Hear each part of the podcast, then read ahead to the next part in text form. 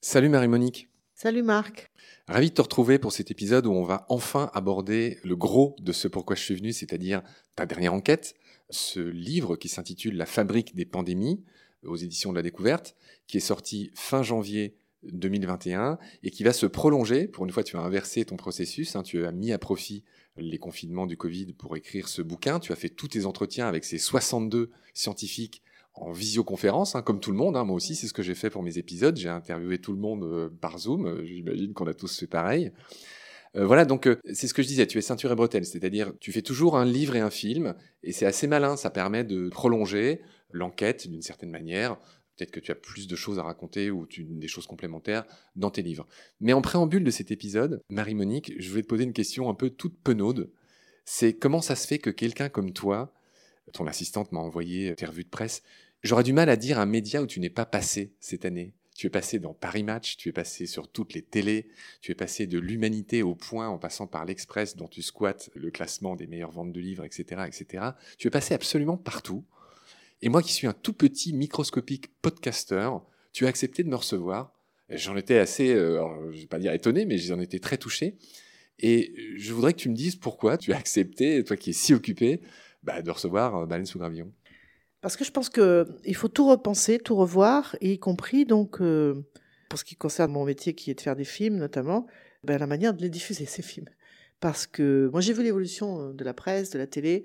Il y a une grande uniformisation hein, déjà sur toutes les chaînes de télévision qui fait que tu as moins en moins d'espace en fait. Ce qu'on appelle le mainstream, pour ne pas dire un anglicisme. Oui, bien sûr.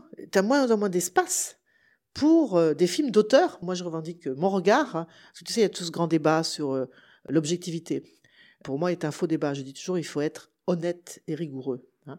On ne pourra jamais cacher, gommer sa personnalité. Moi, j'ai ma personnalité, tu la tienne et elle transpire dans tes choix, y compris euh, quel film tu fais, pourquoi ce thème-là et pas un autre.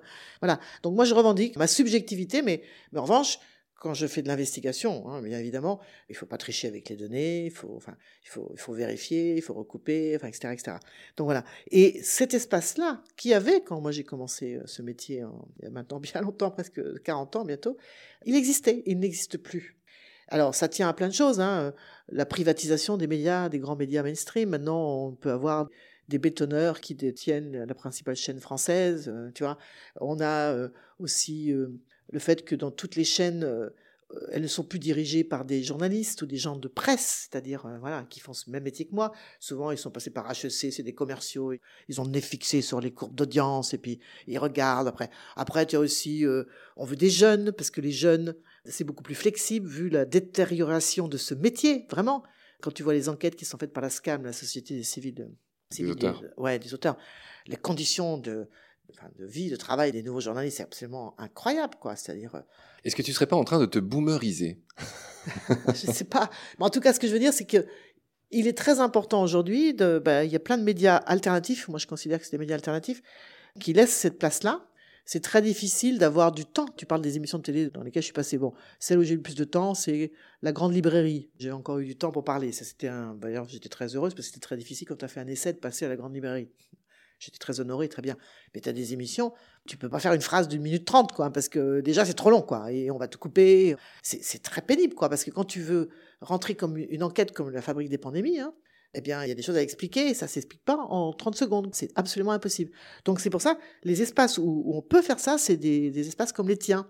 C'est-à-dire euh, des podcasts, des, voilà, des, médias alternatifs, hein, j'entends, donc, euh, alternatifs justement aux, médias mainstream, qui touchent différents publics, mais qui permettent aussi de t'exprimer plus longuement. Euh. Tu sais, le diable, il est dans le détail. Vraiment.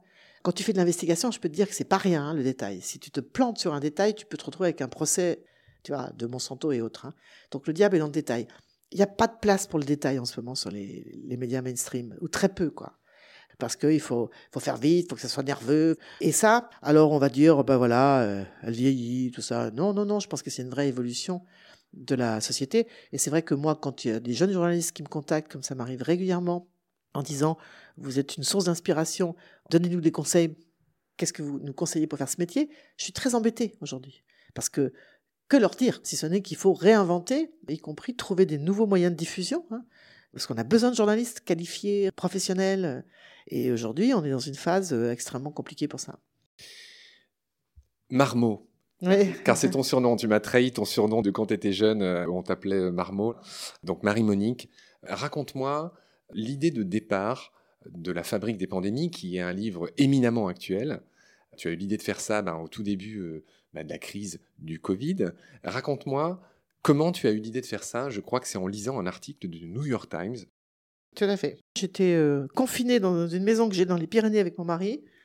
Je lis cet article euh, de David Cummins dans le New York Times qui dit We made the pandemic, c'était le titre, c'est nous qui avons fait cette pandémie. Oui, étant évidemment nous, les humains. Il y avait des scientifiques qui étaient interviewés dans cet article et j'ai commencé à tirer la pelote parce que ça, c'est une activité que j'aime beaucoup faire. Je tricote d'ailleurs dans la vie. Dévider les pelotes. Ouais. Et faire des grosses plages dans la mare. Ouais, tirer les pelotes. Et puis, je me suis retrouvée embarquée de nouveau, jour et nuit, parce que tu sais, c'est très excitant, en fait, de faire ça quand tu es au début. Et que tu commences à voir un truc qui prend forme et tu dis, waouh, waouh, waouh, waouh. Et très rapidement, je suis tombée sur un scientifique euh, auquel je rends hommage, Serge Morand, qui est donc un parasitologue, écologue de la santé du CNRS qui vit en Thaïlande et qui, comme quoi tout se tient quand j'arrive à l'identifier, on se parle par Skype évidemment, et euh, qui me dit j'ai vu le monde selon Monsanto et ça serait tellement bien que vous fassiez la même chose, c'est-à-dire que vous rassembliez dans une même œuvre tous ceux qui, comme moi, les scientifiques, donc, disent depuis une vingtaine d'années attention, si nous continuons à détruire les écosystèmes et notamment les forêts tropicales, nous allons devant de ce qu'il appelle une épidémie de pandémie. Eh bien, ça serait tellement bien que vous nous rassembliez tous et c'est ce que j'ai fait en fait. Et donc il m'a ouvert son carnet d'adresse, puis après moi j'ai continué à faire mon boulot et de fil en aiguille, j'ai, c'est cas de le dire, j'ai interviewé 62 scientifiques par Skype effectivement.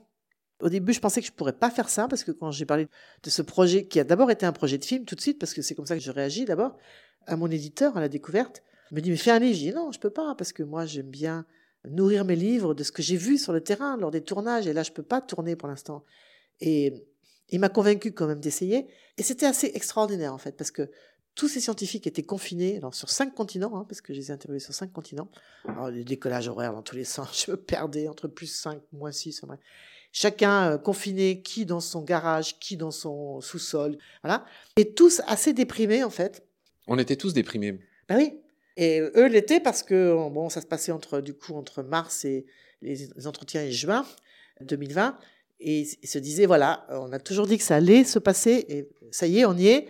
Et espérons que le monde d'après, parce que tu sais, c'est à l'époque on disait il y a le monde d'avant, le monde d'après. Le monde d'après va être différent du monde d'avant et qu'on va savoir prendre les bonnes mesures pour éviter les prochaines pandémies qui pourraient être bien plus dangereuses d'ailleurs que celle-ci. Ils avaient besoin de parler. Et le fait de faire ces entretiens par Skype, ça a donné une puissance à la parole des scientifiques parce que je suis très impressionnée des retours très nombreux que j'ai des lettres euh, par mail, voilà, où on me dit merci pour cette clarté bah, de ces paroles scientifiques, mais ce qu'en fait, ils avaient envie de parler et il s'est vraiment passé quelque chose par écran interposé, bah voilà, de vouloir expliquer leur travail euh, que moi j'imaginais parce que j'étais pas sur le terrain, mais voilà, on fait ci, on fait ça avec les tiques, avec les rats, avec les chauves-souris. On va donner tous ces exemples. Marie-Monique, j'ai noté trois déclics qui ont présidé à l'écriture de ce bouquin. Le premier, tu l'as dit, c'est cet article de David Quammen dans le New York Times, We Made the Coronavirus Epidemic du 28 janvier 2020. Le deuxième, c'est ce rôle important de Serge Morand qui a préfacé ton livre. Et le troisième déclic, là, pour le coup, tu t'es posé en contre de ce philosophe, entre guillemets, mmh. Luc Ferry, qui a dit, je te laisse dire ce qu'il a dit, cette espèce d'erreur magistrale, il aurait mieux fait de se taire. C'était un ancien ministre de l'Éducation qui a dit, voir un lien entre la destruction de la biodiversité et la pandémie, c'est surréaliste et ce n'est pas scientifique. De mémoire, hein, parce que les mots exacts, euh, c'est ça. C'est paru dans l'Express, ça. Et ça, c'est vraiment incroyable. Et, c'est marrant parce que ça me fait penser à un autre ministre de l'Éducation que nous avons eu, Claude Allègre, qui, dans un autre domaine, le dérèglement climatique, avait ce genre de déclaration. De paix de cervelle. Oui, et ces gens-là font beaucoup de mal. Hein. Ça a fait bondir d'ailleurs cette phrase, je l'ai citée à pas mal de scientifiques que j'ai interviewés. Ah mais elle est partout, cette phrase. Luc Ferry, non mais c'est pour ça que je dis déclic, parce que c'est d'ailleurs plus qu'un déclic. C'est presque une pierre de touche. C'est-à-dire, cette phrase, tu l'as citée partout. C'est-à-dire que j'ai parcouru tout ce très long dossier de presse que m'a envoyé Elsa, ton assistante, et c'est fou, tu démarres de ça. Ben oui, bien sûr. Comment il peut parler d'ailleurs euh, Anne Larigauderie, qui est la secrétaire exécutive de l'IPBS, qui est l'équivalent du GIEC, mais pour la biodiversité, elle m'a dit, mais... Cette agence onusienne qui, euh, voilà, qui, rend compte de la perte de biodiversité. Voilà, exactement. Elle m'a dit, mais qui se taise? S'il ne sait pas de quoi il parle, qui se taise, quoi? Ton livre a deux, euh, tu me corriges si je dis une bêtise, mais il a deux lignes de force, je dirais. La première, c'est d'expliquer que protéger la biodiversité, c'est protéger notre santé, hein, pour le dire simplement en une phrase. Mm. Et la deuxième ligne, c'est pas qu'un livre de chouinerie. Ton livre, c'est un livre très complet où il y a 62 scientifiques qui parlent du monde entier, tu l'as dit. C'est aussi un livre qui est plein d'espoir, mais d'un espoir raisonnable, où tu évoques l'idée de fonder ce que tu appelles une sociale écologie. Mm. Tu rappelles que l'écologie devrait être au centre de la politique aujourd'hui et non pas une sorte d'épiphénomène comme ça l'est encore. Donc de fonder une sociale écologie de la santé et du bien vivre ensemble. Voilà, en gros, c'est les deux euh, piliers, tu parlais de jambes tout à l'heure, sur lesquels Mm. tu as voulu écrire ce livre. Tout à fait.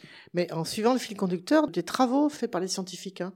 Parce que c'est ça qui est assez magique, c'est que en tirant ma pelote, donc j'allais d'un scientifique à l'autre, d'un continent à l'autre, et au fur et à mesure, je, je voyais comme ce grand puzzle qui était en train de se constituer sous mes yeux, où toutes les pièces s'emboîtaient. Et ça, c'était assez magique. Parce que faut se souvenir, hein, premier confinement, tout le monde est en plein désarroi. Combien de temps ça va durer Les masques, pas les masques. À l'époque, on dit que les masques ça va rien. Je te rappelle. Enfin, euh, ça vient d'où Enfin, et petit à petit, sous mes yeux, j'ai vu une pensée cohérente se mettre en place, hein, donc soutenue par les, les travaux des scientifiques, qui montre que véritablement, la biodiversité, c'est notre maison commune, c'est-à-dire que nous avons besoin d'elle pour pouvoir euh, vivre et vivre en bonne santé, et que la destruction de la biodiversité, eh bien, est à l'origine de toute cette euh, série de maladies euh, infectieuses émergentes, la Covid étant l'une d'entre elles, mais avant il y a eu Ebola, Le le, sida. sida. le sida, Euh, on oublie trop souvent que c'est une zoonose, donc zoonose ça veut dire une maladie qui provient des animaux transmise à l'homme, mais aussi émergente. hein. Euh, tu as eu le premier SARS, le Zika, le chikungunya, le MERS, etc., etc. La liste, elle est très très longue. Et La grippe aviaire, enfin le oui, H1N1. bien sûr, bien sûr. Et tu retrouves des mécanismes récurrents, et c'est ça que je trouvais assez extraordinaire, c'est que ces travaux très méconnus ben, montrent les facteurs qui sous-tendent l'apparition de maladies nouvelles chez les humains. Le constat que tu rappelles de l'OMS, c'est que dans les années 70, corrige-moi si mes approximations sont justement trop approximées, mais dans les années 70, il y avait une émergence de zoonoses, de maladies qui est transmise à l'homme tous les 15 ans en moyenne. Et ces derniers temps, ces dernières années, on en est plutôt de 1 à 5 maladies Par an. par an. Mm. Donc c'est énorme et on va tout de suite aller dans le cœur de ce que tu expliques dans ton livre, c'est le rôle fondamental des forêts, notamment des forêts tropicales. Bien sûr. Et peut-être c'est le moment que tu nous expliques. On dit toujours faut protéger la biodiversité, etc. On sent intuitivement que bien sûr c'est ce qu'on a envie de faire. Moi c'est ce que je fais avec tous ces podcasts, toi avec tes films. Mais ce rôle de la forêt tropicale, il est temps maintenant de l'expliquer et notamment de ce fameux effet dilution Mm. que tu expliques très bien dans ton livre. Donc je vais te laisser bah, Ouais. justement nous l'expliquer. D'abord, il faut savoir que les agents pathogènes potentiellement dangereux pour les humains, donc on parle de virus, de bactéries, de parasites, ils ne sont pas distribués par hasard sur cette planète. Il y en a beaucoup là où il y a une grande diversité. Diversité végétale ou diversité animale. Donc dans ce qu'on appelle les hotspots de biodiversité qui sont dans les pays du Sud. Donc euh, l'Amérique latine, l'Asie, l'Afrique. C'est logique parce que s'il y a une grande, enfin il y a beaucoup de faune, euh, d'animaux sauvages, eh bien il y a aussi beaucoup de micro-organismes potentiellement dangereux pour les humains. Et ça, c'est la première chose. C'est pour ça que très souvent, ces maladies infectieuses, elles émergent dans des zones euh, où il y a beaucoup de faune. Alors ça, c'est une chose. Alors, quand on dit ça, on se dit, ah bah écoute, c'est simple, alors on va raser les forêts, puis on est tranquille, quoi. Ou alors on va détruire ce qu'on appelle les réservoirs de ces agents potentiellement dangereux pour les humains. Les premiers, c'est les rongeurs. Ensuite, c'est les primates. Et ensuite, c'est les chauves-souris. Qui sont porteurs sains, en fait, de ces agents pathogènes. C'est-à-dire que ils les abritent. C'est pour ça qu'on parle de réservoirs, mais sans tomber malade, sans avoir de signes cliniques. Mais il faut savoir qu'ils étaient là depuis la nuit des temps. Et qu'ils nous ont jamais embêtés. Sauf quand on rompt l'équilibre qui existe, notamment dans ces forêts tropicales. Et dans les forêts d'ailleurs en général, mais dans les forêts tropicales. Et c'est là qu'on a quelque chose d'assez contre-intuitif. Et Serge Morand a fait une étude euh, qui m'a beaucoup éclairé. Il a pris euh, la carte euh, des émergences infectieuses dans l'Asie et le Pacifique au cours des 50 dernières années, la carte des lieux de déforestation dans le même continent et la carte des espèces menacées d'extinction. Et en fait, elles se superposent. Alors tu te dis, là, j'y comprends plus rien, hein, parce que s'il y a plein d'animaux, il y a plein d'agents potentiels Pathogène. potentiels, et dans le même temps, il y a plus de risques si ces animaux disparaissent. Parce qu'en fait, et là tu l'as nommé, ces scientifiques ont mis au jour un mécanisme absolument inconnu qu'on appelle l'effet dilution, et je vais te donner un exemple qui pour moi m'a vraiment éclairé, parce que le prototype de ce qu'on appelle l'effet dilution, eh bien, a été réalisé aux États-Unis avec deux chercheurs américains. J'y étais d'ailleurs récemment, je, les ai enfin rencontrés physiquement dans l'État de New York. Tu vas me parler de la maladie de Lyme. Voilà, qui ont travaillé sur la maladie de Lyme. La maladie de Lyme, donc, qui est aussi un problème de plus en plus important en Europe, hein, qui est provoqué par des tiques qui peuvent être infectés par une bactérie.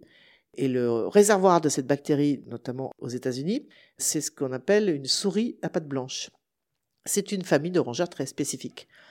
Parce qu'il faut savoir que la famille des rongeurs, elle est très très grande, n'est-ce pas? 40% des mammifères sont des rongeurs. Voilà. Et ces deux scientifiques, ils ont d'abord constaté une chose, c'est que dans cette grande famille des rongeurs, il y a deux catégories. La première, c'est ce qu'ils appellent les rongeurs spécialistes. Alors c'est quoi des rongeurs spécialistes? Ce sont des rongeurs qui sont liés à certaines niches écologiques, qui ne mangent qu'un certain type de graines, par exemple, hein. moi j'ai filmé récemment au Mexique dans une aire protégée, dans une magnifique mangrove. Là, tu avais des rongeurs spécifiques qu'on trouve que là, dans cette mangrove, parce qu'ils ne mangent qu'un certain type de graines qu'on ne trouve que là, ou qu'on ne trouve que dans les mangroves. Voilà. Alors, ces rongeurs spécifiques, ils ont la caractéristique de se reproduire très lentement et ne peuvent vraiment pas survivre si on perturbe leur environnement. Les autres, ce sont ce qu'on appelle les généralistes, c'est tout le contraire. Ils se reproduisent énormément, très vite, ils mangent n'importe quoi. Et même quand on détruit l'environnement où ils sont, ils sont très contents. Par exemple, si tu rases une forêt en Argentine pour mettre du soja transgénique de Monsanto, ils sont ravis parce qu'ils vont bouffer le soja, ce qu'ils ne feront pas les, euh, évidemment les spécialistes. Et qu'est-ce qu'ils ont constaté? C'est que la souris à pattes blanche déjà, qui est donc le réservoir de la bactérie qui peut donner la maladie de Lyme, c'est un généraliste. Et qu'est-ce qu'ils ont constaté? C'est que quand tu morcelles une forêt, tu fragmentes une forêt, comme dans l'État de New York, parce que tu vas faire une route, tu vas faire un center park, tu vois, tu as donc des petites parcelles de forêt, mais qui sont euh, cassées par des routes, etc. Eh bien, les premiers à disparaître, ce sont les prédateurs, les renards, par exemple. Les opossums. Les opossums, parce qu'ils n'ont pas assez d'espace pour vivre, donc ils vont disparaître. Et eux, ils contrôlaient euh, la population des rongeurs, dont celle, évidemment, des souris à pattes blanches. Mais vont disparaître aussi les rongeurs qu'on appelle donc spécialistes, parce que eux, ben, leur ressource va disparaître, ils peuvent plus continuer à vivre, donc vont disparaître les autres rongeurs. Donc, qu'est-ce qu'on constate? C'est que quand tu morcelles une forêt tu la fragmentes, du coup, les rongeurs spécialistes disparaissent, les prédateurs disparaissent, donc prolifèrent les souris à pattes blanches. Réservoir de cette bactérie. Réservoir de la bactérie. Et voilà comment, si tu as une tique qui attend sur une herbe là, que passe n'importe quoi en fait. Euh, elle a besoin de sang pour se développer, donc elle a besoin de mordre. Mais elle peut mordre un écureuil, elle peut mordre un, tamia, elle peut mordre un opossum, elle peut mordre n'importe quel rongeur, et elle va pas choisir la souris à pattes blanches. Mais si la diversité des animaux qui habitent cette forêt est réduite, eh bien, elle a beaucoup plus de chances de se nourrir sur une souris à pattes blanches. Donc on voit comment la biodiversité réduit le risque, dilue le risque. C'est ce qu'on appelle l'effet dilution. Et c'est très bien démontré pour la maladie de Lyme, c'est démontré pour toutes les maladies vectorielles, mais aussi pour d'autres maladies. Hein. Des maladies à antivirus, par exemple, qui ne sont pas des maladies vectorielles, qui sont données par des virus qui sont aussi portés par des rongeurs. Donc on voit comment la biodiversité, véritablement, protège la santé. Et que c'est la destruction de la biodiversité qui va faire que l'équilibre naturel qui existe dans les écosystèmes est rompu et va permettre à des animaux qu'on appelle généralistes, qui sont souvent les porteurs d'agents pathogènes, de proliférer et donc de possiblement infecter les humains. Il y a un autre mot qui revient dans ton livre que tu expliques très bien, c'est cette notion de bas bruit. Ce que tu dis, c'est que, par exemple, les fameuses chauves-souris sont des gros réservoirs de virus, elles hébergent beaucoup de virus, elles ont un super système immunitaire. Mm. Et ce que tu expliques dans ton livre, c'est dès lors qu'elles sont stressées, tu vas nous donner un deuxième exemple, c'est ce fameux exemple de la culture de l'huile de palme qui les a chassées de leur forêt, mm. parce qu'on mm. a brûlé ces forêts pour faire des plantations d'huile de palme. Donc tu vas nous donner cet exemple dans un instant, mais je voudrais juste préciser cette notion de bas bruit, c'est-à-dire qu'en fait, dans la nature, tout est là, mais tout se régule. Et c'est ce qu'on a dit, tu l'as bien expliqué dans cet effet dilution. En fait, il faut pas croire que ça n'existe pas. Ça existe, mais ça existe à bas bruit. À bas bruit, bien sûr. Voilà. Quand je suis allée en Guyane pour le film, j'étais avec Juliette Binoche et on allait en Amazonie. Elle était très inquiète parce qu'il y a 630 espèces de moustiques euh, en Guyane française. Il y en a que deux qui sont emmerdantes pour les humains, hein. les anophèles, qui peuvent donner le paludisme, et puis les fameux moustiques tigres qui peuvent donner la fièvre jaune, les Zika, le chikungunya. Et donc elle était inquiète, quoi. Et en fait, Rodolphe Gozlan, chercheur. Euh, Parasitologie. Voilà, il lui dit Mais non, c'est précisément le fait qu'il y a une grande diversité de moustiques qui fait que tu ne seras pas piqué ici, parce que la probabilité est très très réduite que tu sois piqué par les deux seules espèces qui sont adaptées d'ailleurs en plus à piquer l'homme, hein, parce que les autres c'est pas le cas, les autres ils sont pas adaptés à piquer l'homme. Donc c'est justement cette diversité de moustiques qui fait que tu es protégé. En revanche, si tu casses cette forêt, par exemple pour faire de l'orpaillage, comme c'est le cas en Guyane, eh bien, tu vas créer des petites réserves d'eau sur place. Hein. Les moustiques qui étaient dans les canopées vont être directement en contact avec euh, bah, les humains, bien sûr, et notamment ceux qui sont capables de piquer les humains. Donc, c'est la destruction de la forêt qui va faire que le risque émergent. Donc, c'est pareil pour les chauves-souris. Je suis allée filmer au Gabon depuis euh, l'entretien que j'avais fait avec Gaël Manganga, donc pour le livre. Je suis allée enfin le rencontrer là-bas. On a fait un périple incroyable, 10 heures de piste avant de rejoindre une grotte en fin fond de la forêt tropicale. Il y avait des milliers de chauves-souris. Et il m'a effectivement confirmé, quand tu perturbes les chauves-souris en détruisant leur habitat, par exemple, eh bien, les virus dont elles sont porteuses, mais de manière euh, saine. Pour elles, saine pour elles. Saine pour elles, elles vont être, elles se mettre à stresser. Donc, ils ont mesuré les scientifiques les hormones du stress quand des chauves-souris sont obligées de s'enfuir. Et en stressant, elles excrètent beaucoup plus facilement les virus dont elles sont porteuses, soit dans leurs excréments, leur, dans leur salive. Euh, voilà, etc. Et elles peuvent d'ailleurs euh, contaminer au passage du coup des animaux sauvages qui sont par là, qui peuvent servir d'animal intermédiaire avant une contamination humaine. Et c'est l'exemple que je donne souvent parce que je trouve qu'il illustre bien trois facteurs récurrents pour l'émergence de maladies infectieuses.